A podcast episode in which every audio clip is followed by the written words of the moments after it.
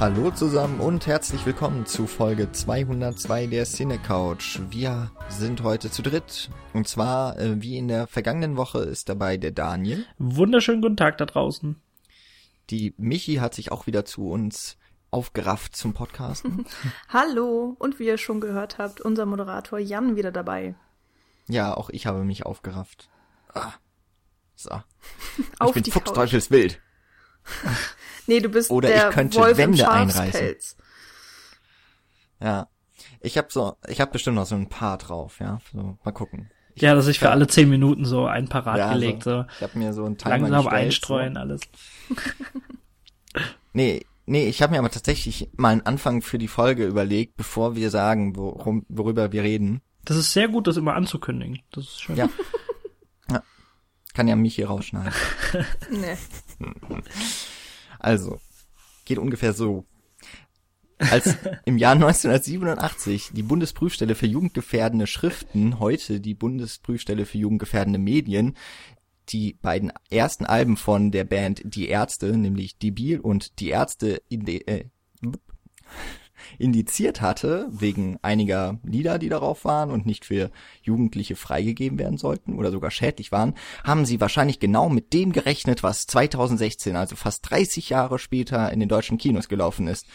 Nämlich eine etwas abgewandelte Form von Claudia hat einen Schäferhund. Mittlerweile ist das Lied ja äh, nicht mehr indiziert. Dieser Film ist rausgekommen und ich könnte mir vorstellen, auch wenn ich es nicht weiß, Nicolette Krebitz, die Regisseurin, hat sich dieses Lied ein bisschen zu häufig angehört. Und Absoluter das kommt Ärztefan, oder wie? Ich habe keine Ahnung. Das ist wilde Spekulation, aber Gott, das ist der in einer, in einer Manie heute Nacht eingefallen, oder? So, das ist mir tatsächlich schon während des Films eingefallen. sehr gut. Ich weiß gar nicht, ob ich das Lied jemals gehört habe, ehrlich gesagt. Also es geht darum, dass Claudia, Hat die ja in mehreren, die ja in mehreren Liedern von den Ärzten auftaucht und immer Ey, mal das- wieder vorkommt und sogar stirbt. Das ist die erste äh, Folge, in der wir äh, einfach mal ein Lied verlinken können. Dass die Leute Ja. sich's anhören können. Du meinst Stimmt, außer die ja. besten 50 Filmmusikdinger. Ja, genau. Ja. Äh, nee, also es geht darum, dass sie mit ihrem Schäferhund eine sehr innige Beziehung führt. Und jetzt ist es ja vom Schäferhund zum Wolf gar nicht so weit, ne? Der Schäferhund soll ja die Schafe beschützen, der Wolf will sie fressen. Also, Ja. Ich glaube, die Verbindungen sollten wir gar nicht erst versuchen aufrechtzuerhalten. Und egal. Ja, ähm, Jan, du hast überhaupt noch gar nicht gesagt, worüber wir reden heute. ja, ich habe ja auch angekündigt, dass ich das Über die Ärzte, richtig. Hey, und zwar reden wir jetzt über, wie hieß denn der, das eine, es gab so einen Film, vom, äh, wo die Ärzte mitgespielt haben, hieß der nicht auch irgendwie Johnny Boah. Guitar oder so? Den habe ich letztens erst im Kino gesehen. Nee, Richie Guitar, glaube ich. Ah, ist ja egal. Naja, wir reden über, ähm, ich habe ja schon die Regisseurin genannt, Nicolette Krebitzes dritten Spielfilm, nämlich Wild, aus dem Jahr 2016, der, äh, ich zitiere Patrick vom Bahnhofskino, bester deutscher Film des letzten Jahres, falls meine bescheidene Meinung zählt. Zitat Ende. Und wir reden ja immerhin von dem fucking Jahr, in dem Toni Erdmann auf dem Filmfest Cannes von allen gefeiert wurde und nachdem Toni Erdmann dann bei den Oscars leer ausgegangen ist, in diesem Jahr auf einmal sich voll viele Kritiker einfach zu, in den Hate-Modus verschrieben haben und gesagt haben, ja, Toni Erdmann war schon ein Scheißfilm. Toll. ja, so toll ist nämlich die deutsche Filmkritik. Ja. Es war sogar von ZDF übrigens jemand, Oh, echt? der Toll. den Film dann verurteilt hat, nachdem er nichts gewonnen hat. Egal, Wild wurde ja nicht mal nominiert dafür. Aber war in Amerika trotzdem zu sehen. Auf diesem kleinen Festival, über das wir schon ein paar Mal gesprochen haben, äh, das Robert Redford Sundance. gegründet hat. Richtig. In Sundance. In Sundance, genau, hat der Film seine Premiere gefeiert. Und äh, ich Wie glaube, der kam eigentlich? da Ist auch. er dann untertitelt? Weiß das einer? Ich nehme es mal an. Ich meine, auf deutschen Filmfests sind ja auch Film, ah, aber ich weiß gar nicht, sind die immer deutsch untertitelt? Eher englisch, ne, wenn es internationale Filmfestivals sind. Hm. Naja. Also ich habe ihn auf Deutsch ohne Untertitel gesehen. auf einem Ja, Streaming-Dienst, auch. den wir nicht Alle nennen, Teile? weil wir machen keine Werbung. Genau. Naja, es wäre nur Werbung, wenn wir auch Geld dafür bekommen würden. Ja, stimmt. Also wir haben es bei Prime geguckt. Toll. Okay. Ja, haben wir gesehen. Alle zum ersten Mal, wie wir vorhin schon äh, im kleinen Vorgespräch festgestellt haben. Äh, obwohl einige von uns den, den Plan damals hegten, tatsächlich ins Kino zu gehen, weil irgendwie hat es bei keinem von uns geklappt. Und ja, jetzt äh, sitzen wir hier, machen einen Podcast drüber, weil er uns doch alle nicht so losgelassen hat. Also ich kann mich noch dran erinnern, dass als er damals in die Kinos kam, hat er schon auch so für die deutschen Kritiken Furore geschlagen. Ähm, also ich meine, okay, von Sundance habe ich jetzt ehrlich gesagt nichts so mitbekommen, aber alleine der Trailer, glaube ich, hatte schon hm. genügend äh, Kraft, ähm, die ganze Aufmerksamkeit auf sich zu ziehen. Aber ich weiß gar nicht, ob die ähm, furioseste Szene überhaupt da drin ist. Weiß das noch einer? Ähm, ich, also ich habe nur noch in Erinnerung, dass der sehr, sagen wir mal, spannend aufgezogen war, der Trailer. Ähm, du konntest nicht so wirklich abschätzen, wie diese Beziehung zwischen Wolf und Frau da äh, sich entwickelt in irgendeiner Form, aber ich glaube wirklich so die, die prägnantesten Szenen, über die wir ganz sicher zu reden haben hier in dem Podcast jetzt gleich, äh, die sind da ausgespart. Äh, auch zu Recht meiner Meinung nach. Also er muss ja nicht sein komplettes Pulver verschießen. Ja, ja genau. Ähm, also in Wild kann man ja ganz kurz und knapp sagen, eigentlich wollte es Daniel machen, ich mache das jetzt. Also es geht ja eigentlich nur um eine Beziehung von einer sehr zurückgezogen lebenden Frau hm. zu einem Wolf. Das ist ja jetzt schon mal interessant, aber ähm, verbindet ihr mit dem Wolf eigentlich so? Weil das war etwas, was ich jetzt häufig in äh, Kritiken nochmal gelesen habe. Die gehen immer wieder auf den Wolf so als symbolhaftes Tier, als irgendwie auch so mit einer Mythologie versehendes Tier ein. Verbindet ihr damit eigentlich sowas Besonderes? Hm. Schwierige Frage. Also ich, ich weiß, dass er Symbol behaftet ist oder ähm, dass man eben sehr viel in ihn reinlesen kann als Metapher oder was auch immer. Und es gibt ja genug Geschichten auch, die sich äh, um den Wolf ranken oder eben äh, den Wolf als Figur, also innerhalb der Fabel jetzt, sei es jetzt der Wolf und die sieben Geißlein oder Rotkäppchen oder sowas in der Art. Ne? Da gibt's ja. Ja, ich meine, das, ähm, das fängt ja auch schon in der römischen Mythologie an und so weiter, dass der, dass der Wolf eine sehr, sehr große Rolle spielt. Oder die Wölfin vielmehr sogar. Ähm, aber ich habe, ich, also Stimmt ich, ich, ich stimme dir da voll zu. Ich bin da gerade auch beim Filmschauen nicht so sehr in die Tiefe gegangen, was diesen ganzen Mythos und so weiter angeht. Also, ähm, um das ganz kurz zu konkretisieren, es geht ja, es, es geht in diesem Film um Anja, äh, gespielt von spricht man sie Lilith aus? Ich, ich kann den Namen, ich kann das nicht leiden, den Deutsch auszusprechen. Ich nee, eigentlich schon, oder nicht? Ich glaube, ja, Lilith oder sagen wir mal Lilith oder Lilith Stangenberg, äh, die ich davor selbst persönlich noch nicht äh, kannte. Ich auch nicht. Und Jan, du hast es ja schon erwähnt, also sie spielt so, so ein wirklich graues Mauerblümchen, was total in sich gekehrt ist und sehr unzufrieden ist mit sich und mit der Welt und so weiter. Und sie trifft eben auf diesen Wolf in, ja, in einem 0815 Stadtpark und es ist im Grunde um sie geschehen und sie tut alles, um diesen Wolf in irgendeiner Form einzufangen. Und äh, in diesem Kontext habe ich den Wolf einfach so als ja als Tier, was was ruhelos ist und was aber auch so in komplett in seiner eigenen Welt lebt und frei ist. Und ähm, ich war mir nicht sicher, ob der Film mir da zeigen möchte, dass dieser, dass dieser Wolf, also ich habe ich hab das eben so aufgefasst, da dieser Wolf in diesem Stadtpark ist, dass er da nicht wirklich rauskommt und selbst da gefangen ist. Ähm, ich weiß aber nicht genau, ob der Film mir genau das sagen wollte oder eben auch komplett das Gegenteil, dass der Wolf so im Kontrast zu ihr stand schon von Beginn an, äh, mhm. dass er eben so diese pure Freiheit lebt und ja, so hingehen kann, gesehen. wo er möchte. Also da war ich ein bisschen zwiespältig, was diese zwei Faktoren anging. Also ich ähm, sehe es eigentlich genauso. Ich habe dem Wolf jetzt auch keine großartige Bedeutung ähm, zugesponsert, außer natürlich also jetzt keine, die, ähm, die man aus irgendwelchen Geschichten, Fabeln und so ziehen könnte, sondern wirklich, ich habe den Wolf als kompletten Kontrast eben zu ihr gesehen. Ich meine, der Titel gibt ja auch einen ziemlichen Hinweis, ähm, eben wild und äh, wenn man Anja kennenlernt am Anfang des Films, ist sie einfach nichts davon. Also sie ist, ne, wie schon gesagt, so das, das graue Mauerblümchen und ähm, es wird ja auch ganz deutlich in der Büroszene, wenn der Chef einen Ball gegen das Fenster wirft, um ihre Aufmerksamkeit zu kriegen oder mehr oder weniger als Befehl dafür, dass sie Kaffee holt.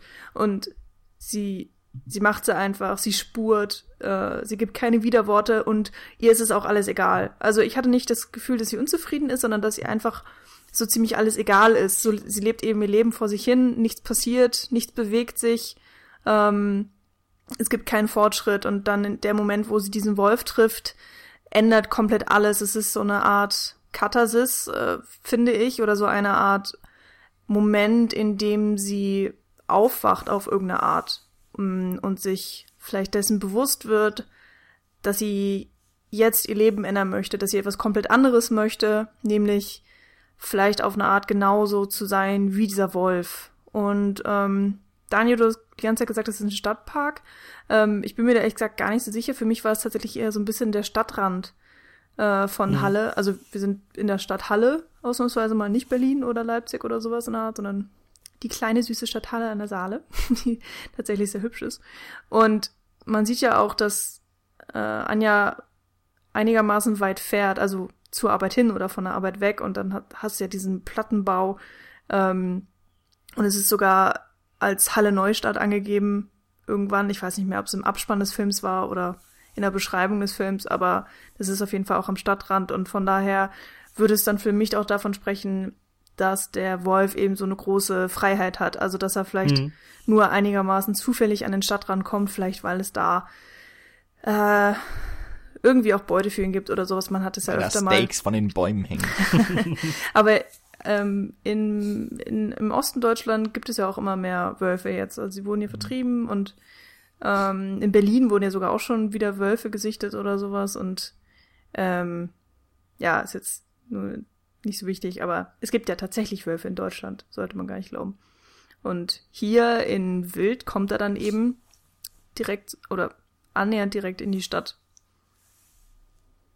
Ja, also ich denke, auch das, ähm, ich habe nämlich dann auch nicht weiter so feststellen können, dass der Wolf wirklich so eine ganz ja nochmal so eine symbolhafte Rolle einnimmt. Also deswegen, es war jetzt auch nur mal so als Vorverständnis diese Frage. Mhm.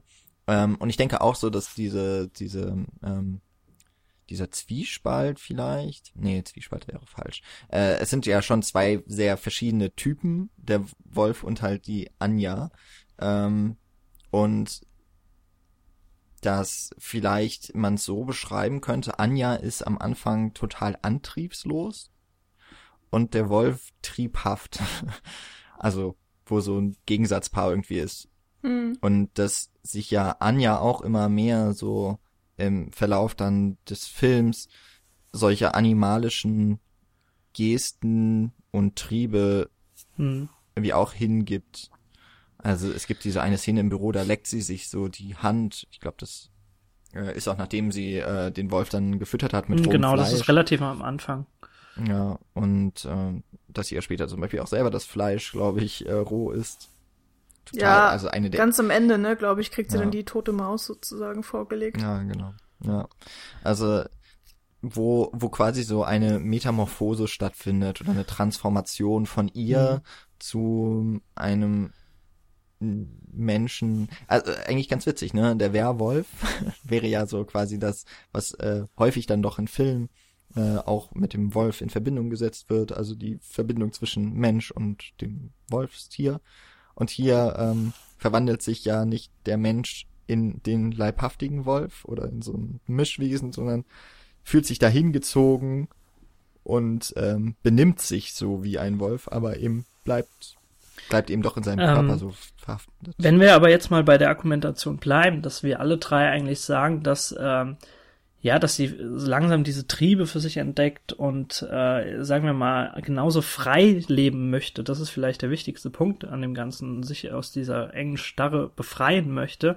Äh, vielleicht könnt ihr mir da weiterhelfen, weil ich fand es irgendwie in der Form unschlüssig, äh, um auch den Film inhaltlich, inhaltlich jetzt einfach mal chronologisch ein bisschen weiter zu spinnen. Es passiert nämlich Folgendes. Sie setzt sich wirklich diesen Plan in den Kopf, dass sie sich selbst, äh, so habe ich das verstanden, Fährtenlesen beibringt und dann auch tatsächlich das Jagen beibringt, um diesen Wolf einzuschläfern und dann in ihrer Wohnung einzusperren. Also sie holt sich ja quasi diese, diese, ja, diese faszinierende Kreatur, reißt sie aus ihrer gewohnten freien Natur heraus und sperrt sie in diese kleine Plattenbauwohnung von sich und holt sich diese Freiheit so ein bisschen zu sich. Ich weiß nicht, ich, ich fand das irgendwie so ein bisschen konträr dazu, dass sie, äh, also ich vielleicht könnt ihr mir helfen, was bei ihr die Intention war, diesen Wolf in die Wohnung zu holen, wirklich um von ihm zu lernen in dieser Nö. Form oder ihn bei sich zu haben in irgendeiner Form, weil sie, sie möchte ja selbst frei sein. Und was sie aber in diesem Moment erstmal tut, natürlich entwickelt sie sich daraus weiter, weil was sie sich erstmal antut damit ist, dass sie sich noch mehr in dieser Wohnung verschanzt. Ja, aber ich glaube, in erster Linie wollte sie gar nicht frei sein oder vielleicht wusste sie noch gar nicht, was hm, sie will. Okay. Sie hat halt nur diesen Wolf gesehen. Also es gab, gibt ja diesen Schlüsselsmoment, ähm, eben wenn sie sich zwar einiges entfernt, aber so, sie stehen sich ja gegenüber, gucken sich einmal in die Augen und dann dreht der Wolf sich weg und sie geht weiter zur mhm. Arbeit, glaube ich. Irgendwie so ist es ja. Und ähm, dann versucht sie ja auch den Wolf zu locken. Also nicht erstmal einzufangen, sondern sie kauft ja das Fleisch, hängt es irgendwo auf und hofft, dass der Wolf irgendwie reagiert und sie hält ja auch die ganze Zeit Ausschau. Also sie will einfach nochmal eine Konfrontation oder eine Begegnung mit dem Wolf haben und es mhm. funktioniert und funktioniert ja einfach nicht. Wir sehen ihn ja eine ganze Zeit lang nicht mehr nach dieser ersten Begegnung.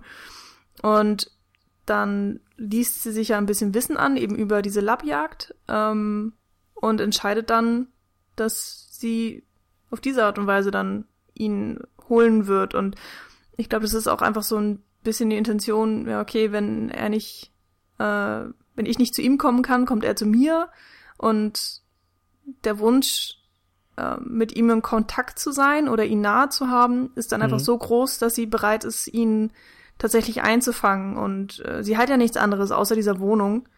Aber und, sie tut ja im ähm, Endeffekt genau, also sie, sie tut dem Wolf damit ja genau das an oder die Situation, an der sie selbst steckt erstmal. Mm, was stimmt. ich eine sehr, sehr krasse Aussage erstmal fand oder mm. eine sehr, sehr krasse Tat in dem Sinne erstmal. Also das zeigt ja auch, wie, wie verloren sie in dem Sinne ist. Ja, und es ähm, zeigt nochmal deutlich, ähm, also die spiegeln sich, fangen ja an, irgendwann so sich ein bisschen zu spiegeln, weil der Wolf fühlt sich ja in dieser Wohnung auch extrem unwohl und er fängt ja dann mhm. irgendwann an, die Wand einzureißen.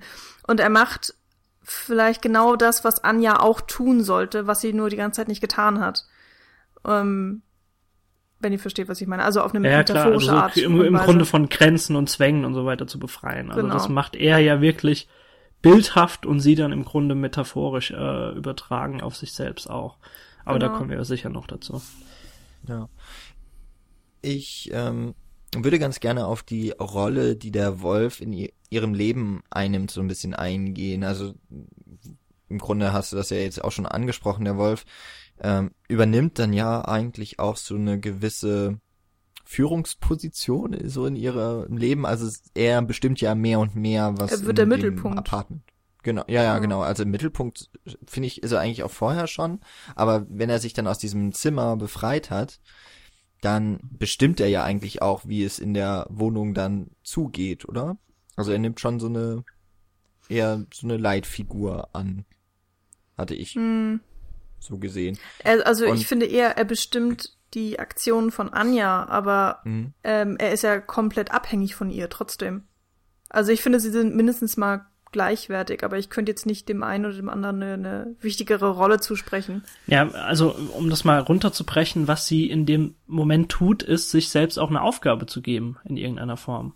Also sie ist ja wirklich dann zuständig für diesen Wolf, muss Nahrung holen für ihn, obwohl sie gar kein Geld hat, sich selbst äh, im Grunde zu ernähren. Sie geht ja dann sp später raus und bettelt um Geld in gewisser Weise und äh, sie gibt sich in dem Sinne irgendeine Aufgabe in ihrem Leben, auch wenn das so eine sehr, sehr drastische und extreme Aufgabe ist. Und ähm, trotz allem würde ich sagen, dass der, also klar, der, der Wolf nimmt einen zentralen Faktor in ihrem Leben ab diesem Zeitpunkt ein, ja.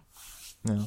Und er nimmt ja, das kann man ja vorwegnehmen für die Leute, die den Film nicht gesehen haben, er nimmt ja auch eine gewisse Rolle des Liebhabers ein auch wenn es wahrscheinlich mehr in der Fantasie von Anja stattfindet, als dann auch tatsächlich.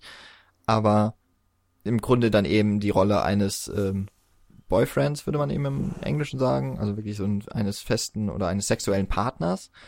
Aber gleichzeitig ist doch ihr Leben eigentlich auch dadurch gekennzeichnet, dass es einen ziemlichen, mh, mm, dass es so eine Abstinenz von männlichen Personen gibt.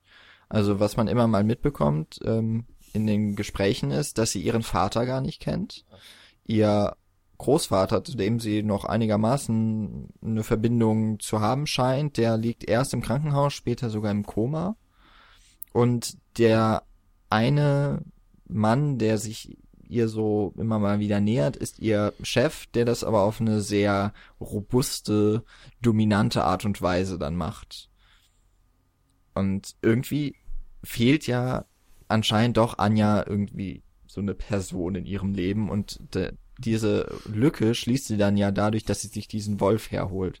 Über diese ähm, Schlüsselszene müssen wir spätestens am, ja, wir müssen auf jeden Fall nochmal so mhm. zum Ende der Folge, wenn wir irgendwann, also das ist so ein Kritikpunkt auf jeden Fall von mir. Okay. Weil ich diese Schlüsselszene irgendwie gar nicht so richtig, ja, die hat nicht so bei mir gewirkt. Ähm, aber dazu kommen wir vielleicht später okay. noch. Also erstmal vielleicht so wirklich so diese Rolle oder die Lücke, in die dieser Wolf dann kommt und tritt. Ja, ist auf jeden Fall eine interessante Beobachtung. Also mir ist es gar nicht so aufgefallen, aber du hast auf jeden Fall recht. Ähm, also, mein klar, sie hat keine Beziehung. Man kann sogar in Frage stellen, ob sie jemals einen Freund hatte schon in ihrem Leben. Und wir sehen ja ihre kleine Schwester, die anscheinend ja irgendwie zu ihrem Freund zieht. Da muss ich sagen, war ich echt nicht aufmerksam. Ich habe auch das Skype-Gespräch am Anfang überhaupt nicht gecheckt, weil ich dachte so, hä, wo sind die jetzt? Und dann auf einmal war sie doch in der Wohnung und dann dann wollte sie wieder zurückziehen. Naja, ist ja egal. Das fand ich irgendwie merkwürdig, aber war ja auch nicht so wichtig. Ähm, und ich hatte schon das Gefühl, dass sie zu dem Großvater eigentlich eine gute Beziehung hatte, weil sie dann ja auch irgendwann noch mal in einem Haus auftaucht äh, oder in, in der Wohnung des Opas und die Lesebrille raussucht. Und da hat sie ja alles auch irgendwie sehr liebevoll behandelt und ähm, auch zu ihrer kleinen Schwester gemeint, so ja, es bleibt alles so, wie es ist. Und das kennt man ja eher, dieses Verhalten von jemandem, der ähm, eben eine Person sehr schätzt und mehr oder weniger das Eigentum beschützen möchte auf irgendeine Art und Weise. Naja. Und die, ich habe mich halt auch gefragt, so, wo ist denn die Mutter? Lustigerweise wird die, glaube ich, gar nicht im Film erwähnt. Also, auf den Vater wird ja nochmal irgendwie kurz eingegangen, weil er die ganze Zeit mit dem Großvater verwechselt wird. Aber nach der Mutter wird irgendwie gar nicht gefragt. Und es ist auch ein lustiger Kontrast, dass sie einerseits extrem selbstständig zu sein scheint. Also sie ist ja auch ähm, oberflächlich gesehen erfolgreich. Also sie hat eine eigene Wohnung, ähm, sie kann sich ernähren, sie hat einen Job, in dem sie anscheinend auch gewertschätzt wird. Also ihr Chef sagt ja auch mal irgendwann, dass er, dass sie gute Arbeit leistet. Ähm, in diesem, sie ist ja irgendeine IT-Spezialistin, wenn ich das richtig verstanden hatte. Und so auf dem Papier führt sie ein gutes Leben. Ob sie jetzt ähm, ja, ja, aber wirklich nur Allein auf dem Papier. Ist oder nicht? Ja, genau. Ich glaube auch. Ne, ja, Weil wenn du dann die Wohnung siehst, die ja schon von Anfang an, also Daniel hat ja schon gesagt, ist so ein Plattenbau, äh, wahrscheinlich am Stadtrand, sie fährt Bus, äh, was auch eher ein Zeichen dafür ist, dass man nicht so wohlhabend ist. Wir kriegen sogar in einer, äh, also es ist so eine Konferenz auf der Arbeit, äh, können wir beobachten als Zuschauer und mir, mir kommt es eher als so abgehalfterte PR-Agentur ja. auf, die extrem dämliche Ideen haben und halt also sehr gelangweilt vom Chef bis zum letzten Mitarbeiter sind und deswegen, also ich, da muss man in der Form relativieren, in welcher Form sie da gute Arbeit leistet. Also sie, ja, das sie ist da halt in einer PR-Firma drin. Ja, genau. Das ist, das ist so ihr Circle of Competence in gewisser Weise. Mehr kann sie nicht. Und ähm, also zumindest wird so dargestellt ähm, und beziehungsweise sie hat auch nicht viel mehr zu tun und ähm, es ist meiner Meinung nach betont das eher sogar noch mal ihr sehr sehr tristes Leben, als dass es sie irgendwie ja in einem gerade gerückten Leben zeigt. Aber ich hatte eher das Gefühl, dass ihr Geld halt einfach überhaupt nicht wichtig ist, anstatt dass sie mhm. keins hat. Also ich meine, ich kann mich ja. da auch sehr gut irren, mhm. aber, nee, aber ähm, meine, ihr scheint es ja nichts zu mangeln, soweit. Ja, wenn sie Geld haben wollen würde, würde, könnte sie ja wahrscheinlich alles, was ihrem Großvater gehört, verkaufen. Ja, zum Beispiel. Ja, zum Beispiel. Aber, sie, aber es gibt ja auch die Szene, wo sie das, dieses Steak kauft, für den, ähm, um den Wolf mhm. nochmal anzulocken. Und ähm, da nimmt sie ein sehr teures auch. Mhm. Also da scheint es ja noch so zu sein, ja gut, also Geld spielt halt auch in dem Sinne keine Rolle, weil sie hat's ja. Beziehungsweise Später, der Wolf ist ihr eben auch wichtig genug. Also oder, wenn, genau. wenn sie dann diese asiatischen Frauen ähm, mit ins Boot holt, gibt, die, gibt sie denen ja irgendwie auch 100 Euro und das mehrfach. Mhm. Also ich weiß nicht genau, wie der Deal zwischen denen aussah, darauf wird ja nicht eingegangen, aber ähm, sie ist wirklich bereit, Unsummen für diesen Wolf auszugeben, anscheinend. Also, und das ist Also es scheint für sie auch viel Geld zu sein. Oder ja, sie gibt für den Wolf mehr Geld aus, als sie normal für irgendwas anderes ausgeben würde. Mhm. Also so scheint es auf jeden Fall. Ja. Und ähm, ob der Wolf jetzt ein Ersatz für einen Vater oder ein Liebhaber ist, ist es echt schwer zu sagen. Also ich meine, es gibt ja diese Traumszenen, äh, die das fast schon eindeutig aussagen. Ich glaube, das war auch das, worauf du später schwer. noch äh, zu sprechen kommen wolltest, Jan, oder?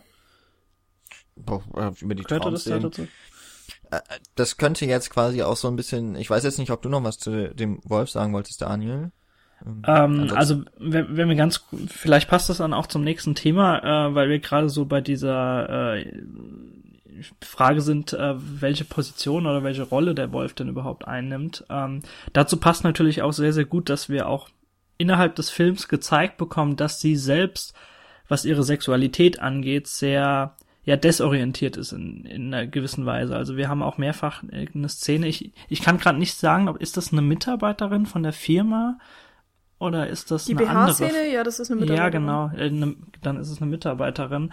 Ähm, ja, bei der sie eben auch sehr, ja, erotisch da mit ihr umgeht und äh, man fast schon denkt, dass sie äh, auf jeden Fall äh, auch lesbische Züge hat oder zumindest nicht weiß, wohin mit sich sexuell und äh, dass ja, dass da eine gewisse bisexuelle Note reinkommt und was das Ganze ja dann auch einfach nochmal verstärkt, dass du nicht wirklich sagen kannst, wo dieser Wolf dann steht. Und dann passt mhm. natürlich auch sehr, sehr gut die Szenen, auf die wir vielleicht jetzt auch zu sprechen kommen, im Zuge von Traumsequenzen und so weiter. Würde ich aber kurz gerne nochmal auf diese BH, ich nenne sie jetzt einfach so, die BH-Szene BH. eingehen, äh, weil du meintest so, ähm, dass man ihre Sexualität oder ihre Richtung dann in Frage stellen kann. Hast du das auch so gesehen, Jan?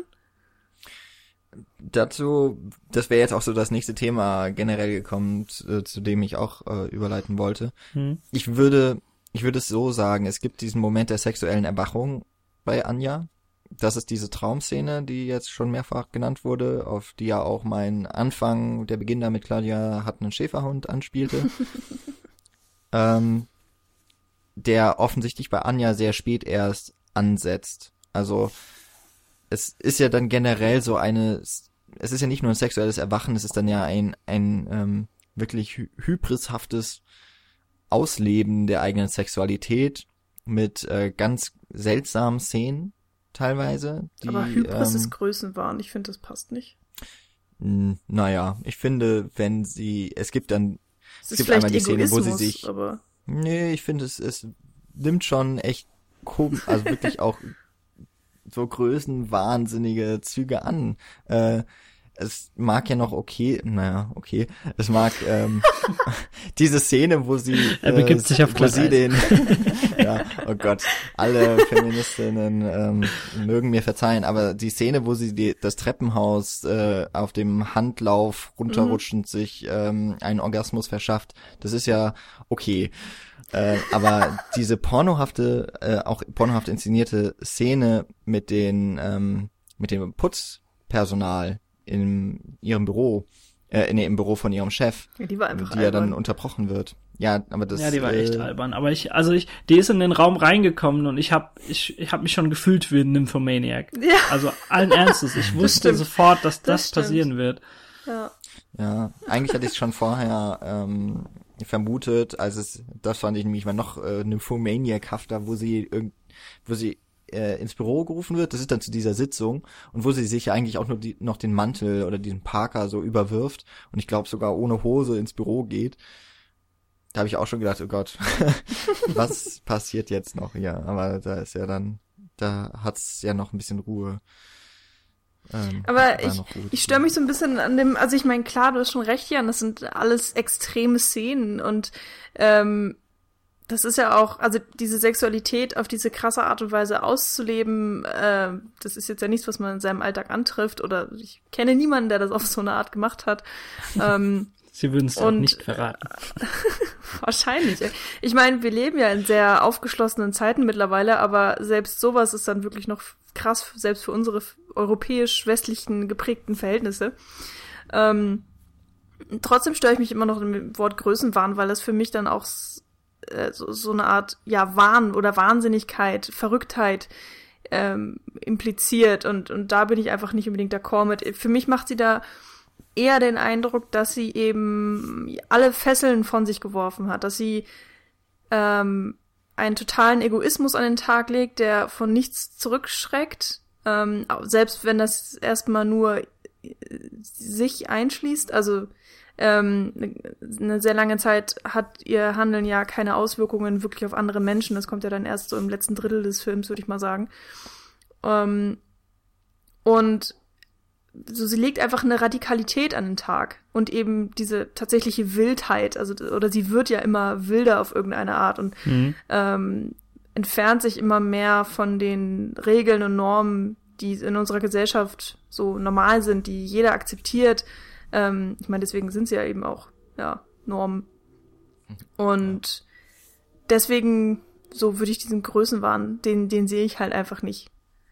Okay, ähm, mag wo ich jetzt nochmal so drüber nachdenke und auch was du sagst, mir ist nochmal eine Szene eingefallen aus einem anderen Film und vielleicht auch der gesamte Film, den man so ein bisschen wild gegenüberstellen könnte, nämlich Black Swan von Darren mhm. Aronofsky, der ja auch eine sehr naja, noch sehr mädchenhafte, also zumindest so von dem Entwicklungsstatus äh, Protagonistin hat, die äh, noch sehr naiv so im Leben ist. Ähm, und dann gibt's ja auch bei äh, Black Swan diese Traumszene, die auch wieder das sexuelle Erwachen spielt. Mhm. Auch dort wird geleckt, nur eben von einer Mila Kunis oh oder späteren Doppelgängerin. Oh ähm, oh und da entwickelt es sich ja dann wirklich zu einer Manie, also zum zum Wahnsinn. Ja. Und das stimmt. Anja entwickelt sich da in eine andere Richtung und das Wilde, das Radikale, das fand ich, äh, das Radikale fand ich war wirklich ein guter Wort, äh, gute Wortwahl. Ähm, dass nimmt sie immer mehr irgendwie als Credo für ihr Handeln. Hm.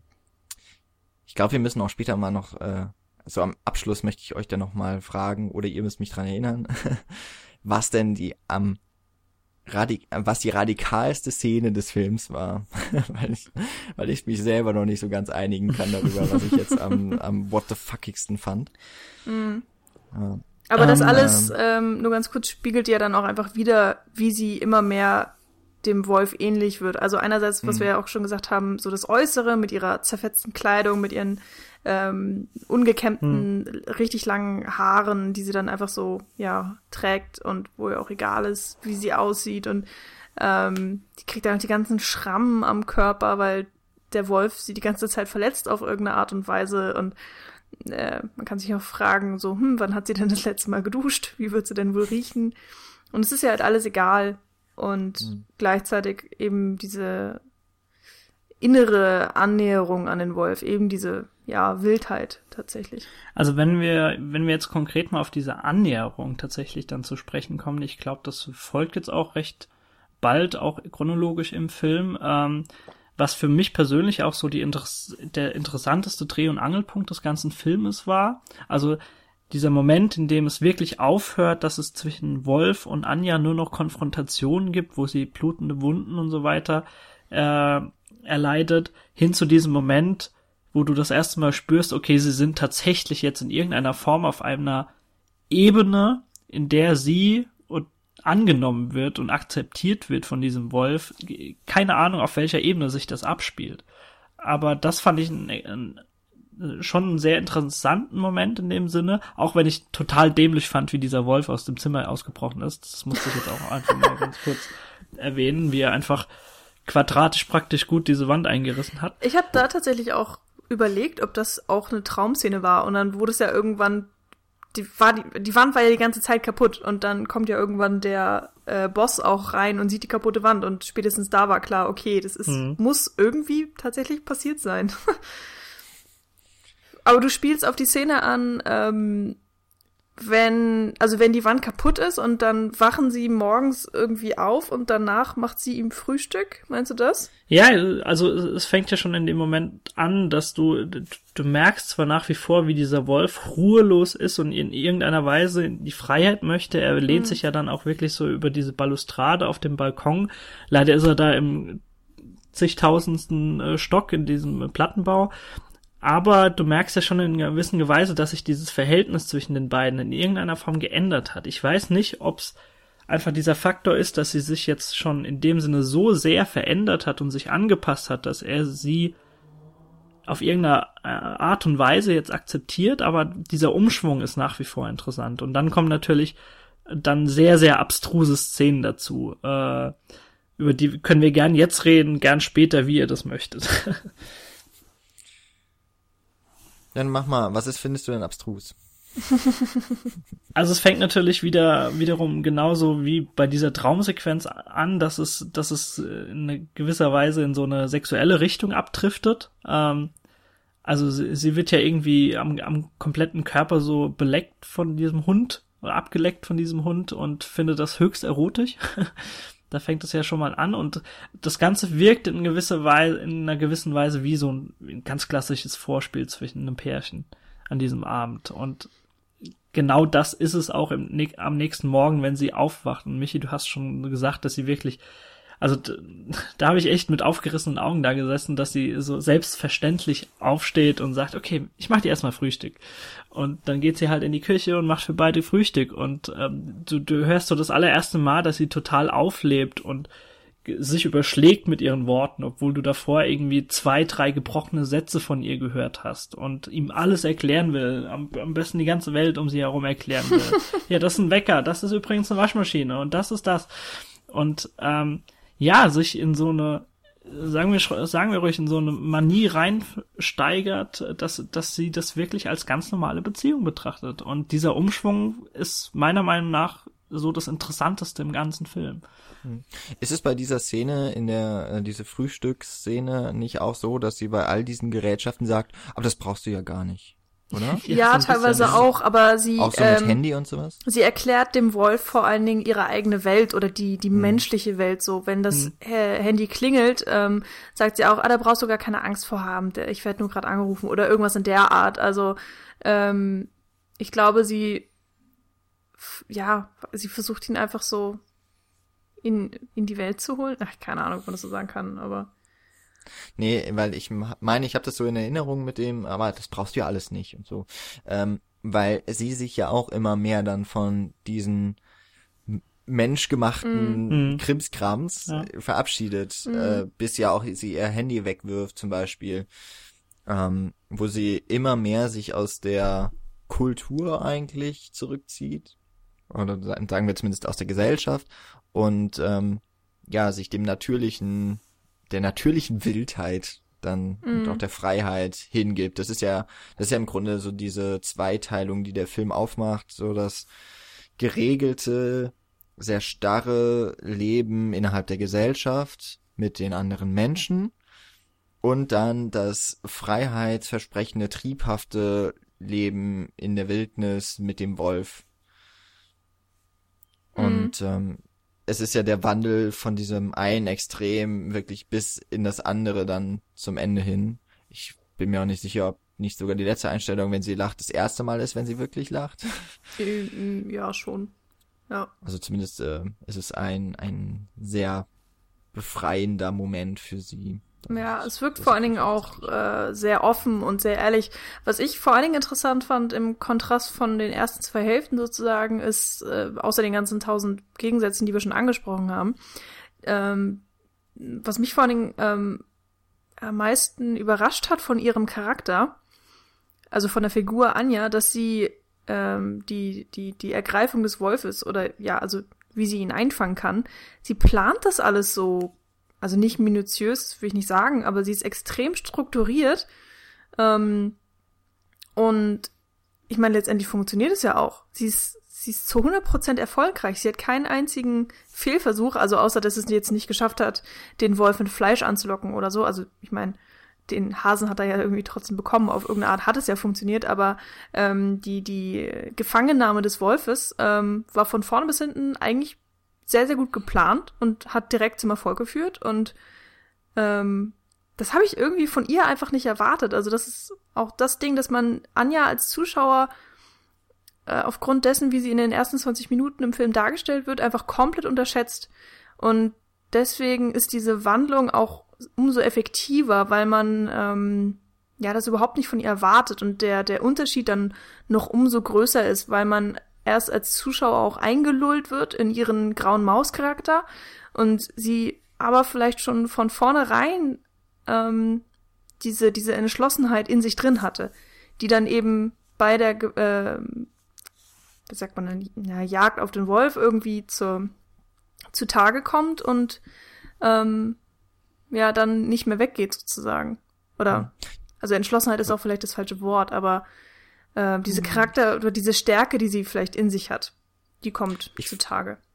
Ich glaube, dass du da was ganz, ganz Wichtiges äh, im Bezug zu dem Film ansprichst, nämlich, dass du sagst, man als Zuschauer, du warst quasi überrascht über ihre Fähigkeiten. Mhm.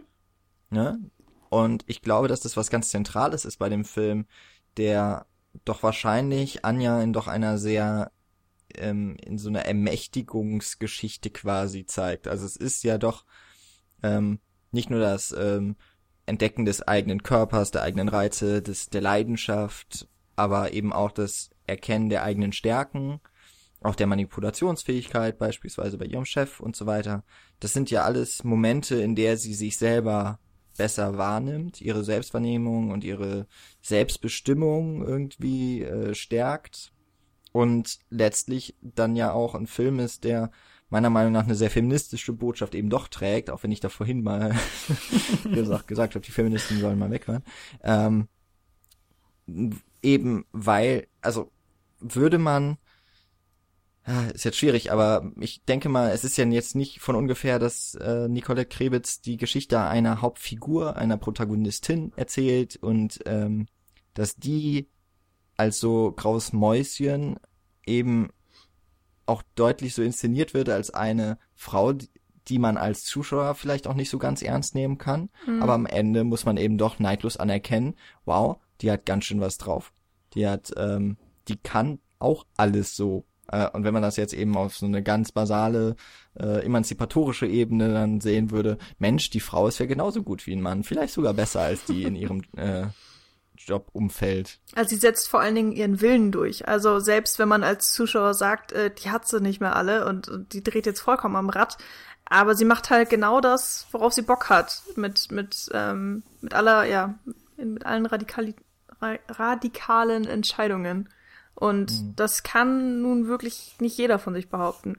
Ich meine, wie es am Ende ausgeht, ist natürlich eine andere Frage. Also ich äh, kann mir nicht vorstellen, dass sie äh, großartig lange dort überlebt, wenn man mal ehrlich ist. Also ähm, schon mal Maus gegessen? Ja, schon mal aus dreckigen Wasserlöchern getrunken mit was weiß ich was für tausend Keimen. Ich meine, wir sind es ja auch einfach nicht mehr gewohnt.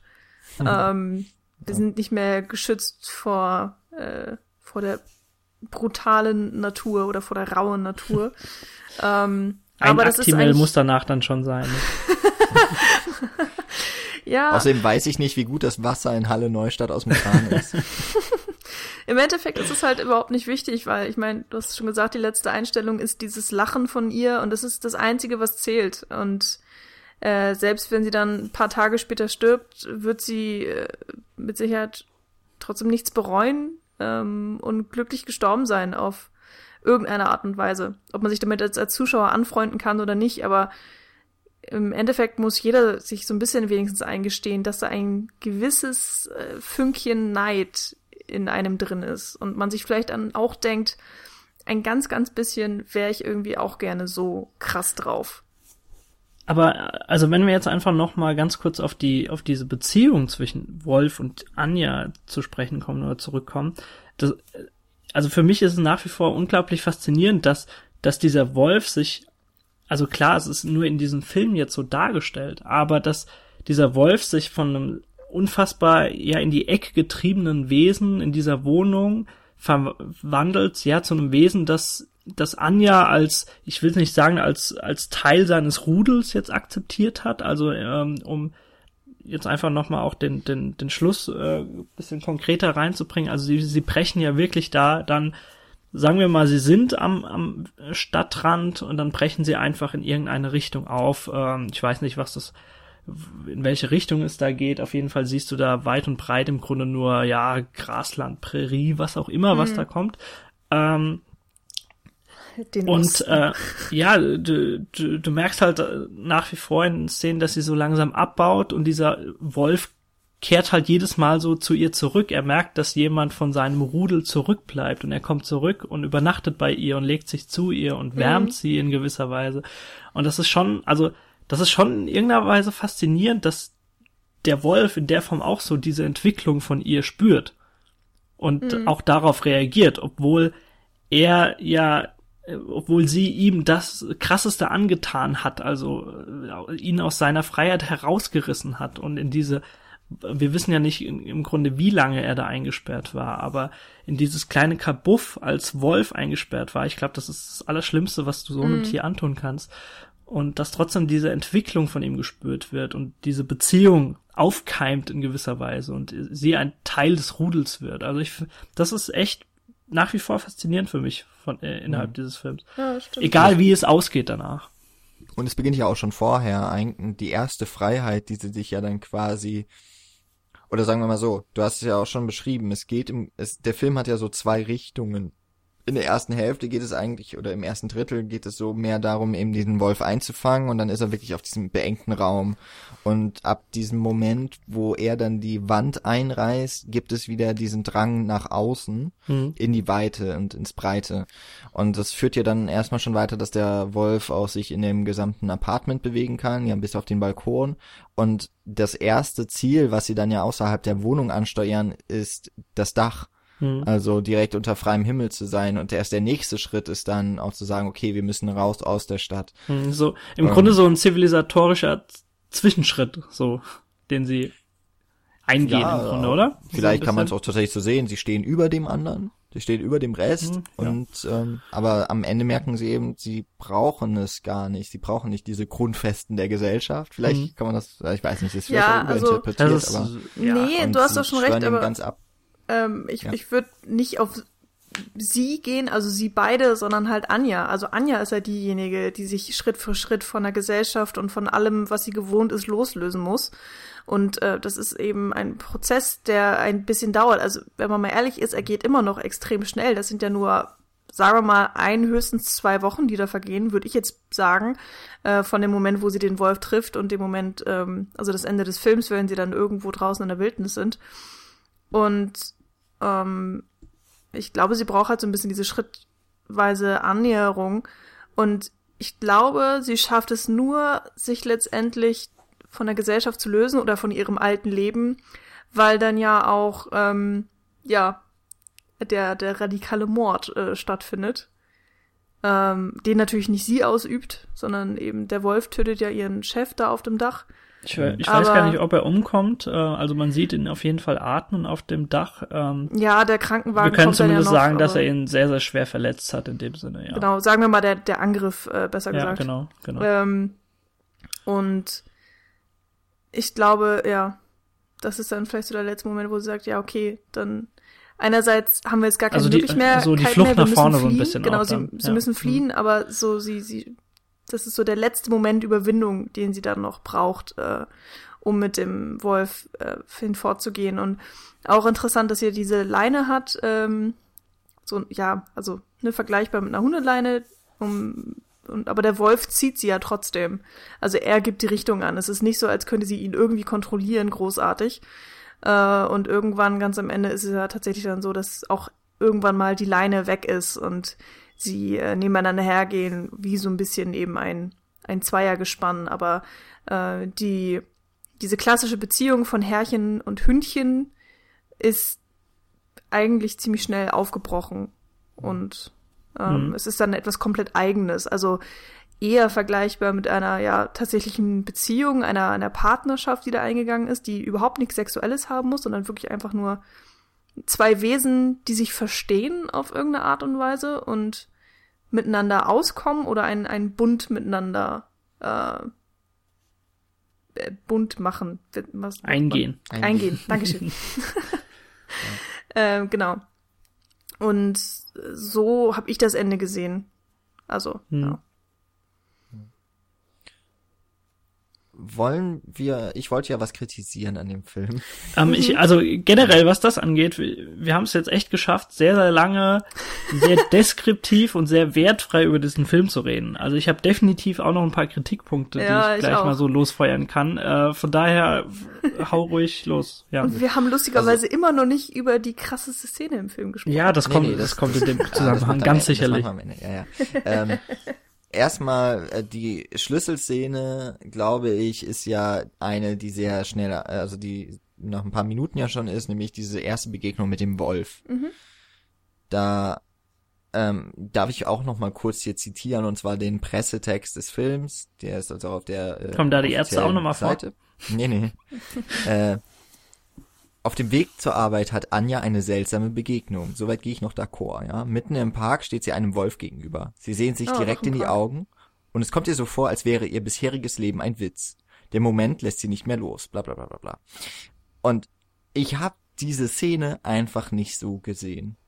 Ich weiß nicht, da so wie das da beschrieben wird, ist das voll der krasse inszenatorische Moment und für mich war das sowas total beiläufiges. Ich habe nicht mal wirklich diesen Moment, äh, dass sie sich so richtig in die Augen blicken, ist mir überhaupt nicht richtig klar geworden und das ist eigentlich auch ein sehr banaler, eine recht, relativ banale und ähm, höhepunktsarme Begegnung, weil sie sieht Mhm. den Wolf, sie stehen weit entfernt und der Wolf geht dann einfach weg. Mhm. Also guckt sie ku- kurz an und dann so als, ja, das interessiert mich jetzt nicht so, dieser Mensch, läuft er wieder aus dem Bild. Und dieses Gefühl von, ihr bisheriges Leben ist ein Witz, also das stimmt schon, aber das transportiert doch der Film nicht. Also, Ja, das stimmt. Äh, Das ist äh, einerseits ein Problem der Kamera oder so der ganzen Inszenierung, andererseits auch ein Problem, äh, dass man Anja noch überhaupt nicht kennt eigentlich. Also du, du weißt so ein Schnipsel aus ihrem Leben und ähm, der Wolf ist dann der Zeitpunkt, wo sich alles ändert, aber du, du hast den Status quo ja noch gar nicht richtig erfahren.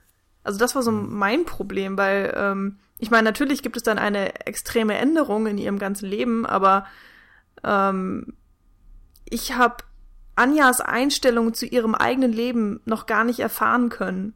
Hm. Also das kommt dann erst danach, also wenn, wenn sie dann immer versucht, ähm, den Wolf zu finden, aber da ist dieser Schlüsselpunkt ja eigentlich schon vorbei. Also da kann sich schon so viel wieder geändert haben. Also Ähm, meiner Meinung nach musst du zu diesem Zeitpunkt gar nicht so viel über Anja wissen in dieser Form, um zu diesem Schlüsselmoment zu gelangen. Aber ich bin da vollkommen bei Jan. Für mich ist das kein Schlüsselmoment gewesen. Das, da, da war absolute Beiläufigkeit in, die, in dieser Szene. Für mich kam sie vor wie eine ganz normale Person, die auf einmal halt einen fucking Wolf am Stadtrand sieht und so, ah, okay, cool. und geht dann halt weiter. Und äh, der Rest wirkt so ein bisschen, ja, vom Drehbuch einfach in diese Richtung zusammengeschustert, meiner Meinung nach. Da kommt ja relativ schnell dann so, so eine Szene, in der sie sofort im Büro sitzt und die Wolfsart nachschaut und so weiter. Und auf mich ist diese Intention nicht rübergekommen, einfach als Zuschauer. Nee, das also ja. das hättest du sehr, sehr interessant rüberbringen und inszenieren können. Hat er aber leider nicht gemacht, der Film, in dieser Hinsicht. Also was mir in dieser Szene fehlt, ist wirklich zu zeigen, warum ist sie da jetzt so fasziniert. Mhm, Also ich finde, das ja. versäumt der Film so, dass dann quasi ihr Leben auch danach, also ich glaube, da hat man ja nur gesehen, dass sie auch auf dieser Party war, von der sie eigentlich nichts wusste, wo sie nicht hin wollte und so. Ähm, da hat man ja schon so ein bisschen gemerkt, okay, die ist halt so ein Außenseiter-Typ und das führt Mhm. ja dann noch was weiter und das, das sehe ich auch jetzt nicht so das große Problem, dass man sie noch nicht genug genug kennt, aber ja, ich habe nicht so wirklich nachvollziehen können, warum sie jetzt diesen Wolf unbedingt, also wo diese Anziehungskraft ist. Da, ähm, da fehlte mir so ein bisschen was bei dem Film. hm. Und Ansonsten ja, nee, fand ich oder? den aber eigentlich ziemlich gut und solide inszeniert, aber äh, eben auch ein bisschen untypisch. Ja, un also untypisch ist untypisch meine, Deutsch. also untypisch ist, das wollte ich gerade noch einstreuen, ist, ist manchmal gar nicht so schlecht, vor allem für deutsche Filme gar nicht so schlecht. Trotz allem hat er einfach an sehr vielen Stellen seine Wirkung bei mir verfehlt. Ähm, das, das lag auch an unterschiedlichen Gründen, die mich von vornherein so ein bisschen distanziert haben von, von dem Film. Ich fand auch Anja von Anfang an das Part sehr, sehr gut einfach. Also ähm, hat äh, die Schauspielerin so zu Anja gepasst und sie super als graues Mauerblümchen drüber gebracht, aber mich, ich fand den Charakter unfassbar anstrengend. Also, dass sie wirklich nur ein, zwei Worte am Stück rausgebracht hat und dann auf so eine ganz nervige, piepsige Art. Das hat ihren Charakter innerhalb des Films super rübergebracht. Ich fand's unfassbar anstrengend. Ich habe mich ein bisschen gefragt, warum man äh, Pit Bukowski so verschwendet hat in der Hinsicht. Wer ist das? Ähm, den kennst du Opa? vorrangig aus Kollege, der Samurai. Ach, der mit der. Hasenscharte. Ja, das Genau. stimmt. Das fand ich auch super schade. Also ein, mittlerweile eigentlich in, in, in diesem Genre und äh, in unserer Generation relativ bekannter und auch sehr, sehr interessanter Schauspieler, der relativ wenig Screentime hat und da auch äh, relativ bedeutungslose und inhaltsleere Screentime, äh, Screentime möchte ich mal benennen. Äh, ja, also mich, mich haben sehr, sehr viele Kleinigkeiten einfach in diesem Film gestört. Ähm, da könnte ich jetzt noch einige aneinander rein, aber ähm, das soll jetzt nicht Sinn der Sache sein. Äh, ich wollte damit nur sagen, dass ich nie in dieser Form einfach so involviert war, dass der Film mir auch konkret seine Intentionen so in, innerhalb der Szenen vermitteln konnte. Und äh, das lag halt einfach an sehr, sehr vielen Faktoren. Ja, also da muss ich dir auch recht geben. Ich finde, der Film fühlt sich für mich überhaupt nicht rund an. Ich habe noch nicht ganz verstanden, Ja, warum. genau. Also ich meine, wir haben auch alle gesagt, das ist unsere Erstsichtung. Ähm, obwohl ich nicht weiß, ob ich den noch mal ein zweites Mal gucke, ehrlich gesagt. Aber zum Beispiel auch diese BH-Szene war für mich, also einerseits finde ich die vollkommen belanglos. Die, ich hätte die nicht im Film gebraucht. Ich verstehe bis jetzt nicht, warum sie da überhaupt drinne ist, außer dass es irgendwie noch mal so ein extra Zeichen Richtung Feminismus sein soll, den es aber für mich gesagt auch nicht gebraucht hätte. Ähm, und es gibt so manche Sachen, die einfach komplett ja so reingeschmissen wirken. Also zum Beispiel auch die Szene mit den äh, mit den zwei Putzmännern. Ja, das- So, warum? Warum da ist es da drinne? Nur um zu zeigen, wie badass sie ist oder dass sie jetzt ihre Sexualität so komplett auslebt. Also wir haben ja Nymphomaniac schon angesprochen ähm, und es ist, naja, also weiß ich nicht. Und so, ja, so gut die Schauspielerin auch spielt, also Lilith Starnberg oder wie sie hieß, ähm, also ich finde schon, dass sie das gut spielt, aber ich trotzdem mag ich sie deswegen noch lange nicht. Also ich fand sie auch wirklich anstrengend. Ich fand, sie hat auch geredet, als würde sie vorlesen. Ähm, ich weiß auch nicht, ich kam mit ihrem, mit ihrer, mit ihrer Tonalität, mit ihrem Sprachrhythmus ähm, oder Sprachmelodie kam ich überhaupt nicht klar. Das hat mich die ganze Ich mein, Zeit genervt. Was ihr Chef angeht, Georg Friedrich, von dem muss man sowieso ein Fan sein, damit man ihn gut findet, meiner Meinung nach. Echt? Also der hat ja Ich immer fand ihn eine, super. ja, ich finde, ich finde den auch super, nach wie vor super, aber er hat immer eine sehr, sehr spezielle Art, einfach aufzutreten mit seinem Akzent. Ähm, das muss man echt mögen. Also ich, ich kenne einige, die, ähm, also ich habe den Film auch gestern nicht alleine geguckt. Ähm, da, also es, es mag nicht jeder, sagen wir es mal so. Hm. Also ich habe ja eben gesagt, der Film ist so ein bisschen untypisch deutsch auch. Hm. Und äh, auf der einen Seite, glaube ich, trifft es ganz gut zu. Auf der anderen, wer sich den Film anguckt, der wird, denke ich, ähm, erstmal sagen, von der Kameraführung, von der Art und Weise, wie das äh, Typisch wie deutsch. Das Produktions, genau, wie die äh, Produktionsbedingungen und sowas waren. Es sieht ein bisschen aus wie ein Fernsehfilm. Hm. Ähm, der ist auch sehr äh, dazu noch so ein bisschen farbentsättigt, was Halle nicht unbedingt schöner macht in dem Fall. Das macht vor allem Ähm, den ganzen Film irgendwie auch langweilig, finde ich. Also, du hast ja wirklich Ja, gar keine mein- Akzente in dem ganzen Ding. Aber ist halt auch der Ja, Tenor des Ende. Films, ne? Genau, genauso auch wie das, äh, dass Lilith Starnberg ihre Sätze sehr am Anfang noch sehr unbetont und fast gelangweilt, so abwesend sagt. Das passt ja auch total in ihre Rolle. Aber ich kann euch voll verstehen, dass das so, das hat mich auch genervt. Also ich fand sie nicht wahnsinnig sympathisch am Anfang. Am Ende eigentlich, also keine Ahnung, ich bin auch nicht so richtig in, an sie rangekommen, wodurch jetzt ihr, ihre Wandel mich auch nicht so interessiert hat, obwohl ich den Film so an sich ähm, von, von seiner Bedeutung und Bedeutsamkeit total schätze, finde ich ihn von der Erzählung, Behäbe, Mm, ähm, ich finde ihn auch relativ trist einfach von der Mhm. Kamera eingefangen. Den Musikeinsatz fand ich ziemlich cool, muss ich sagen. ja, das stimmt. Ich habe den hier ja. auch mit meinem äh, 5.1-System geguckt und krass, wie diese Bässe einfach ähm, äh, wummern und so. Aber ähm, was, was ich so untypisch finde, dass man das Gefühl hat, durch die Art und Weise, der Film sieht aus wie jeder deutsche Fernsehfilm, sage ich jetzt mal, also etwas besser, besserer deutscher Fernsehfilm, ähm, dass da so eine, dass man da ja so eine Erwartungshaltung hat, nämlich deutsche Fernsehfilme haben so ne, was sehr realitätsnah ist und dadurch mhm. vielleicht auch ein bisschen langweiliges an sich. Das Wild da auch einen Cut macht und sagt, ja, aber bei uns passieren, also diese Traumszene, wo, äh, wo ihr Menstruationsblut den Wolf zu sie aufs Klo lockt und dann wird sie äh, von ihm geleckt, so, das ist halt dann, sieht genauso aus wie die Szenen davor. Und entpuppt sich dann als Traum, dass man, äh, dass dieses Einstürzen der Mauer ist in genau dem gleichen, ist in der genau der gleichen äh, Art und Weise festgehalten wie alles davor, wie ihre Büroarbeit und so weiter, dass es schwer ist für den Zuschauer erstmal wahrzunehmen, was kann ich überhaupt hier für bare Münze nehmen und auch da wieder so ein bisschen das Spiel, was äh, ich ja beispielsweise auch bei Victoria so gesehen habe. Es geht gar nicht mehr oder vielen deutschen Filmemachern geht es nicht darum, irgendwie so diese Art von Realitätsnähe und Authentizität in also Authentizität in dem Sinne, man möchte was Realistisches zeigen, hm. sondern es geht wirklich darum, so eine Unmittelbarkeit darzustellen und etwas, ähm, ja, und mit dem Zuschauer auch durchaus zu spielen.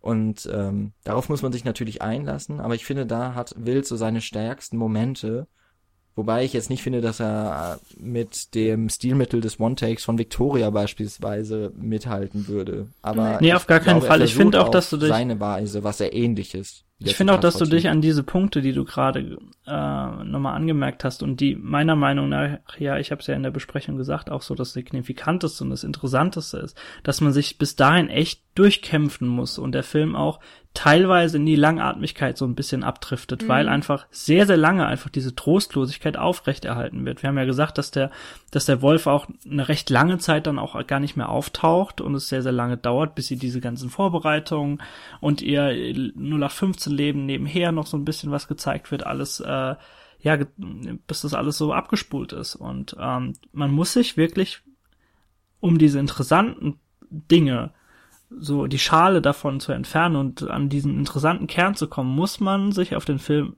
dringendst einlassen und auch äh, akzeptieren, dass er vielleicht in gewisser Weise ein bisschen langatmig ist und ähm, sperrig und kantig in der Form. Mhm. Also der Film ist ganze anderthalb Stunden lang und mir kam er wirklich deutlich länger vor. Ich kann mhm, nicht auch. wirklich sagen, warum, aber mein Gott, es war halt einfach so. Und ich habe auch wirklich nach der Sichtung gedacht, ähm, es hätte dem viel besser getan, wäre einfach mal ein mittellanger Film gewesen. Also so knackige 50 Minuten, haust ein paar Szenen raus. Diese ganze, wie fange ich den Wolf ein Nummer, hat mir auch wirklich zu lange gedauert. Und ähm, durch die Inszenierung, die du, Jan, ja auch schon angesprochen hattest, habe ich wirklich da teilweise gesessen und habe gedacht, so, okay, ist der Wolf jetzt echt da? Ist, ist, gibt es den haptisch? Hat sie jetzt sich wirklich einen Wolf in der Wohnung gefangen oder ist das irgendwas anderes? Oder so im Sinne von ähm, Nachtmar-mäßig? wo man auch die ganze Zeit rätselt. So, ist er da, ist er nicht da, ist er nur eine mhm. Metapher für irgendwas oder sehen die anderen Menschen den auch und so. Und bei der Nachtmar fand ich das doch extrem spannend. Ähm, und bei hier bewild hat es mich einfach nur aus dem Konzept geworfen, weil ich viel zu spät dann auch erkannt habe, so, ja, der Wolf ist tatsächlich da. Ähm, und es ist auch überhaupt nicht wichtig, die Frage, gibt es ihn oder gibt es ihn nicht. Das ist eigentlich nicht das, worauf der Film hinaus will, sondern es geht wirklich zu 100% um Anja und ihre Entwicklung, die sie durchmacht im Film. Aber da war ich teilweise einfach viel zu sehr von abgelenkt und das muss ich dem Film dann leider auch negativ ankreiden. Also, dass er es für mich nicht geschafft hat, stringent seine Message rüberzubringen. Und ich wirklich mhm. öfters da gesessen habe und dachte, okay, was will der Film jetzt von mir? Was ist seine Aussage? Geht es jetzt um ähm, also will er mich einfach nur provozieren, eben auch mit dieser krassen sexuellen Traumszene. Ähm, soll ich einfach nur aufgerüttelt werden? Will er mir zeigen, wie langweilig mein eigenes Leben ist? Oder ist es jetzt hier Feminismus oder Traum? Oder ist sie einfach nur wahnsinnig? So, es, es hätte irgendwie alles sein können. Und viel zu spät, so wirklich in den letzten 15 Minuten wird wirklich erst so pontiert dargestellt, ja, okay, darum geht's. Und ähm, dafür ist dann leider auch Anjas Charakter einfach nicht interessant genug. Und der Film macht es sich ja auch selbst extrem schwer. Ich meine, du hast mehr oder weniger, also du hast eine Hauptfigur, Anja, und die nächste Figur, die, also die nächstwichtige, ist der Wolf. Und das ist halt einfach eine Figur, die nichts machen wenig, kann. ne? So, ja, die bietet halt nicht viel an, außer dass sie eben Mhm. ein Wolf ist. Ich meine, es ist interessant. Ähm, das ist auch einer der Gründe, warum ich den Film gucken wollte. Und es ist wunderbar gemacht. Also die, die ganzen Szenen mit dem Wolf sind wirklich äh, unglaublich. Da muss man auch wirklich, also keine Ahnung, ob wir das jemals noch mal in einem anderen Film sehen werden. In der Samurai gab es ja tatsächlich auch so ein paar Szenen, äh, wo ein Wolf immer mal aufgetaucht ist, aber der stand dann einfach nur, glaube ich, da äh, und hat nicht mit einem Menschen großartig interagiert. Und hier diese Szenen mit der Schauspielerin sind ähm, tatsächlich unfassbar geworden und sind auch einer der Gründe, warum ich den Film weiterempfehlen würde. Aber nichtsdestotrotz kann er den Film nicht tragen. Und ich finde eben Anjas Charakter kann den Film auch wirklich überhaupt nicht tragen. Dafür ist sie nicht interessant genug, dafür verstehe ich sie zu wenig. Ähm, und selbst wenn, also trotz Lilith Starn Dingsbums ähm, Schauspiel, äh, auch wenn ich das wirklich gut fand, ähm, hat dann vielleicht einfach das Drehbuch zu viele Schwächen, dass, dass ich halt einfach irgendwann echt so ein bisschen abgeschaltet habe. Und dann kam halt so eine krasse Szene, also sei das jetzt die, wo sie im Bett liegt und ihr der Hals abgeschleckt wird und man nicht weiß, okay, wird sie jetzt gleich umgebracht oder so, okay, ist das, wollen sie das beide, finden sie das gut? Oh Gott, was passiert hier? Ähm, das, das sind immer wieder so, ja, krasse Punkte, wo man, wo man wieder wachgerüttelt wird, so als Zuschauer. Aber da hätte ich mich ähm, mir einfach eine, eine größere Dichte gewünscht. Ich finde, zwischendurch gibt es zu viele leere Momente. Die Zigarette danach hat ein bisschen gefehlt, ne? Obwohl, raucht sie? Ich weiß es gar nicht. Das Äh, irgendwann im? Büro. Im Ah, okay, Büro gut. hat sie, da Also die, hat die sie klassische Zigarette danach hat dann gefehlt. Also, weil du gefragt hast, so auch ein bisschen, was will der Film einem sagen? Ich glaube, ähm, auch eine Abwandlung von einem recht berühmten Satz passt es vielleicht ganz gut zusammen. Der Wolf ist dem Mensch ein Mensch. Es geht bis ins Lateinische zurück. Da hast du aber in deiner Kiste rumgewühlt, ey. Was Ist mir heißt auch das denn? relativ früh eingefallen. ja, also das das Originalzitat ist, äh, der Wolf ist, nee, Quatsch, der Mensch ist dem Mensch ein Wolf, so. Genau. Und was heißt das? Homo ich bin gerade sehr ungebildet und hatte kein Latein, falls das irgendwie eine Das ist nicht Entschuldigung schlimm. ist. Geht darum, dass Menschen sich gegenseitig fertig machen. Ja, so. Fressen. Quasi. Hm. Das, ja. Okay, da haben wir's, ist, oder? Ist ein bisschen, ist, ist mein philosophischer Ansatz ein bisschen in den Fluss gegangen, aber vielleicht hat sich ja der ein oder andere Hörer darüber gefreut oder Hörerin. Ja, Ähm, nicht, nicht alles Zur Not nehmt ihr einfach ein schönes Lied von den Ärzten mit aus diesem Podcast. Alles cool. Ja. Ähm, nee, aber wir müssen natürlich jetzt noch die äh, all wichtig, allerwichtigste Frage klären, nämlich was ist die krasseste Szene dieses Films? Die kann ich ganz schnell beantworten. Und zwar äh, ist es überhaupt keinerlei eine Szene mit dem Wolf. Die fand ich durch die Bank weg, selbst die Traumsequenz fand ich extrem interessant. Ähm, ich meine, wenn sie ihre Tage hat äh, in dieser in dieser Traumsequenz, das erinnert dann ja auch schon wiederum an irgendwelche Filme wie Carrie, wenn wir so ihre ja, es ist ja so eine Form von Aufblühen und auch Carrie äh, findet dann so langsam ihre ihre Stärken und so weiter.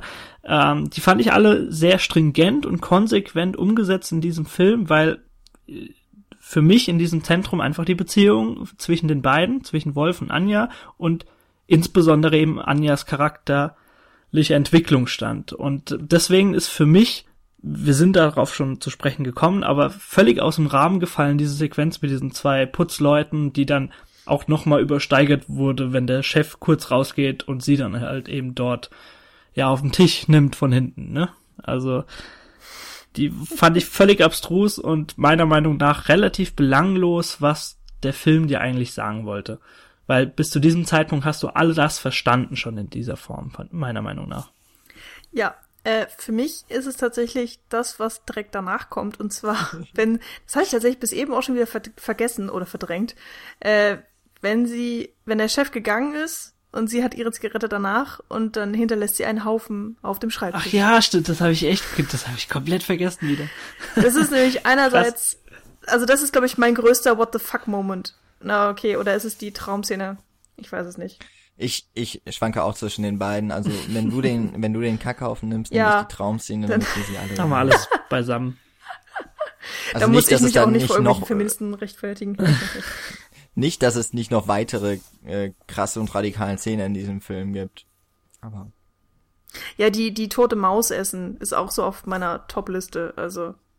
Also einer meiner Lieblingsmomente übrigens wirklich ähm, des Films, man muss ja auch nochmal was Gutes so zum Abschluss sagen, weil ich würde ihn schon weiter empfehlen, vor allem weil er im Moment ähm, über den Dienst von Amazon Prime ja ähm, für die Kunden eben auch kostenlos zu sehen ist. Einer wirklich der fabelhaftesten Momente und da würde ich auch sagen, da kommt er locker an Toni Erdmann ran, wenn sie die Wohnung verlässt und sie hat dann schon wieder, sie hat diesen Hasen irgendwie dann wieder gefunden, den dunklen oder das Kaninchen mhm. und äh, sie will die Tür zumachen und dann hoppt dann nochmal das Kaninchen ins Bild und sie meint nur, oh, viel Glück. Und dann macht sie die Tür zu. Und ich habe, man sieht dann nochmal das Häschen, wie es so die Nase so süß äh, irgendwie Hochzieht. bewegt. Ja, und dann so, naja, okay. das war's dann wohl mit dem Häschen. Und das war so und Aber war so wann war das denn? schöner Moment. Ähm, ich glaube, das ist da der Moment, wo sie dann eben auch nochmal ins Büro. Ja, genau. Äh, wo sie, glaube ich, zu dieser Sitzung berufen, beordert wird. Das ist, das ist vollkommen an mir vorbeigegangen. Ich fand, das war gleichzeitig ein süßer, bittersüßer Moment witziger. vielleicht. Ja, es war so ein richtig tiefschwarzer Humor. Und den hm. mochte ich da wirklich. Und hat an der Stelle super gepasst. Hm. Ja. Oh Mann. Alright. Jo, damit haben wir, also Wild wird zumindest seinem Namen in der Radikalität, die das äh, Geschehen im Drehbuch und auch in der inszenatorischen Weise dann in einigen Szenen auf jeden Fall entfaltet, in aller, in allen Maßen gerecht. Hm. Und ich muss noch mal kurz fragen, also äh, mögt ihr den Film? Also, schwierig, ich weiß noch nicht so genau. Ich mag ihn wirklich dafür, was er aussagt. Ich was mag sagt er denn aus? Ja, ich finde schon, dass es eine sehr emanzipatorische Geschichte ist. Und ich finde, die, die ist schon ganz gut und stark getroffen, hat ein paar wirklich sehr tolle Szenen. Also eigentlich alle diese radikalen Szenen, die wir genannt haben, finde ich eigentlich ziemlich cool. Mm, aber ich finde die Art und Weise, wie er mir das alles erzählt. Hm. Also was er sagt, finde ich gut. Wie er hm. es sagt, finde ich manchmal ein bisschen abturnt. Also wenn ich wenn ich das Ganze auf Social Media festhalten sollte, würde ich hinschreiben, ist, äh, Beziehungsstatus ist es kompliziert. äh, definitiv. Und die, die Gründe habe ich jetzt schon mehrfach genannt. Also äh, die mir einfach das Leben schwer gemacht haben, mich tiefergehend in den Film zu involvieren und das, mhm. was er mir sagen will. Ähm, trotz allem, wie gesagt, ich, wir haben ja die interessanten Momente jetzt schon genannt und Jan hat es ja jetzt auch nochmal betont. Mhm. Äh, er hat super Sachen da drin und sehr signifikante Szenen, die auch im Gedächtnis bleiben. Und das ist äh, meiner Meinung nach schon ein Faktor, der ihn von vielen, vielen anderen, vornehmlich auch deutschen Filmen schon mal abhebt. Mhm. Ja, und nicht, und nicht zuletzt sollte man noch, also ich finde wirklich, dass Lilith Stangenberg das ziemlich gut macht. Wie gesagt, ich, äh, Also ich hoffe für sie, dass sie nicht im echten Leben so ist, ne? Ja. Aber. und halt, ähm, das Zusammenspiel zwischen dem Tier und ihr als Schauspielerin ist halt der Wahnsinn. Ja, das weil da halt nicht getrickst ist. Das ist kein ja. CGI. Und ähm, ich glaube, da wird man noch vieles, vieles lesen können in diesem Internet, äh, auch über die Traumszene beispielsweise. Da wird, äh, hat, glaube ich, wurde Lede Stangenberg auch schon des Öfteren befragt, wie das gedreht wurde und wie sich das wohl angefühlt hat. ähm, Möchte man das, das, wirklich wissen? man kann es auf jeden Fall rausfinden. Ach, okay. Ja, also ich muss sagen, ich finde den Film wirklich auch interessant und ich finde auch, wir haben einiges äh, rausholen können. Ähm, was ich jetzt auch, äh, glaube ich, kurz nach der Sichtung, also gestern habe ich den Film gesehen, hätte ich das, glaube ich, so nicht sagen können und bin deswegen tatsächlich auch ganz froh so um die Besprechung. Ähm, aber irgendwie, ich habe immer noch das Gefühl, ich habe den Film nicht so ganz verstanden, eben weil er für mich so unrund ist auf eine Art und bei der Szene eben äh, mit im Badezimmer mit dem Wolf weiß ich auch immer noch nicht, ob die da drinne ist, weil sie wirklich was auszusagen hat oder weil sie einfach nur hart provozieren sollte und äh, Aufmerksamkeit erregen sollte. Und ähm, solange ich das irgendwie noch nicht so beantworten kann, bin ich auch nicht so nicht so zufrieden. Aber nichtsdestotrotz ähm, stimme ich euch allen zu, der Film hebt sich extrem von der Masse ab. Sei das jetzt die Masse des deutschen Films oder des Hollywood-Films, ist eigentlich vollkommen egal. Der Film ist anders. Ähm, und er provoziert, was man eben so und so sehen kann. Aber ja, äh, der beste deutsche Film 2016 ist für mich definitiv nicht. Und ähm, er wird jetzt auch keiner meiner Filme, wo ich sage, so, oh ja, la, Schatz, komm. So ein schöner, Heute schöner, schöner Abend. Couchabend. Lass uns Muss- ein muss Gläschen Wein trinken und, und mal schön nochmal wild gucken. Und dann machen wir Double Feature mit Wil- Wild und Funny Games. Ja, und Nymphomaniac. Und äh, eins Ach und ja, zwei. stimmt. Ja. Und Antichrist. Habe ich immer noch nicht gesehen, tatsächlich. Ah, siehst du mal, dann kannst du ja wirklich noch was lernen. Ui, toll. Danach Irreversible ist- und Martyrs und äh, gab es nicht den Podcast über unangenehme Filme? War der nicht gerade? Ja, der war, ja, ja, es stimmt. Ähm, da werden einige von uns auf jeden Fall auch zitiert. Also ich bin mir jetzt bei euch beiden nicht sicher, aber ähm, ich Nils konnte gar nicht zitiert Fall. werden, weil ihr habt alle meine Punkte schon vorweggenommen. Alle. Okay. Also, ah, ähm, dann nochmal. Also ich habe ja schon ganz am Anfang den ähm, Patrick vom Bahnhofskino zitiert. Und äh, das Bahnhofskino, äh, ein sehr schöner Podcast, solltet ihr auf jeden Fall hören. Die haben noch viel abstrusere Filme als wir im Programm. Und die hatten jetzt zuletzt eine Folge über Filme, die man nicht nochmal gucken möchte, aus welchen Gründen auch immer. Und ja, genau, da haben wir auch so ein paar äh, nur schriftliche Meldungen gegeben, die werden aber recht ausführlich zitiert. Lohnt sich auf jeden Fall auch reinzuhören. Äh, Bahnhofskino.com müsste das sein. Die haben nämlich auch keine DE am Ende als, als URL. Und das kann ich jetzt dann mal als kurze Überleitung nehmen. Uns findet ihr auf cinecouch.net. Da findet ihr auch alle anderen 201 Folgen, diverse Texte, die zum Teil schon ein bisschen betagter sind. Aber das macht ja nichts. Und natürlich könnt ihr dort Feedback hinterlassen. Vielleicht ähm, habt ihr noch eine wunderbare Ergänzung zu diesem Film, ähm, wie er euch gefallen hat, was ihr daran interessant oder aber auch ganz furchtbar und schrecklich fandet. Oder ähm, ja, ansonsten einfach gerne bei Facebook äh, slash Cinecouch oder Twitter slash Cinecouch uns äh, liken, folgen, auch dort kommentieren, mit uns in Kontakt treten, vielleicht auch mal den einen oder anderen Film vorschlagen, den wir dann auf unsere Liste setzen, auf jeden Fall. Und ähm, in aller, an allerletzter und allererster Güte natürlich äh, folgt uns oder abonniert uns bei iTunes und äh, kommentiert auch da gerne ähm, kritisiert uns, lobt uns, gebt uns fünf Sterne. Egal, ob ihr uns lobt oder kritisiert. Gut, das war's dann für heute. Wir äh, oder ihr hört uns in zwei Wochen wieder. Wir hoffen, wir lesen dazwischen mal voneinander. Und ja, viel Spaß bis dahin. Einen guten Sommer. Und bis bald. Ciao, ciao. Tschüss.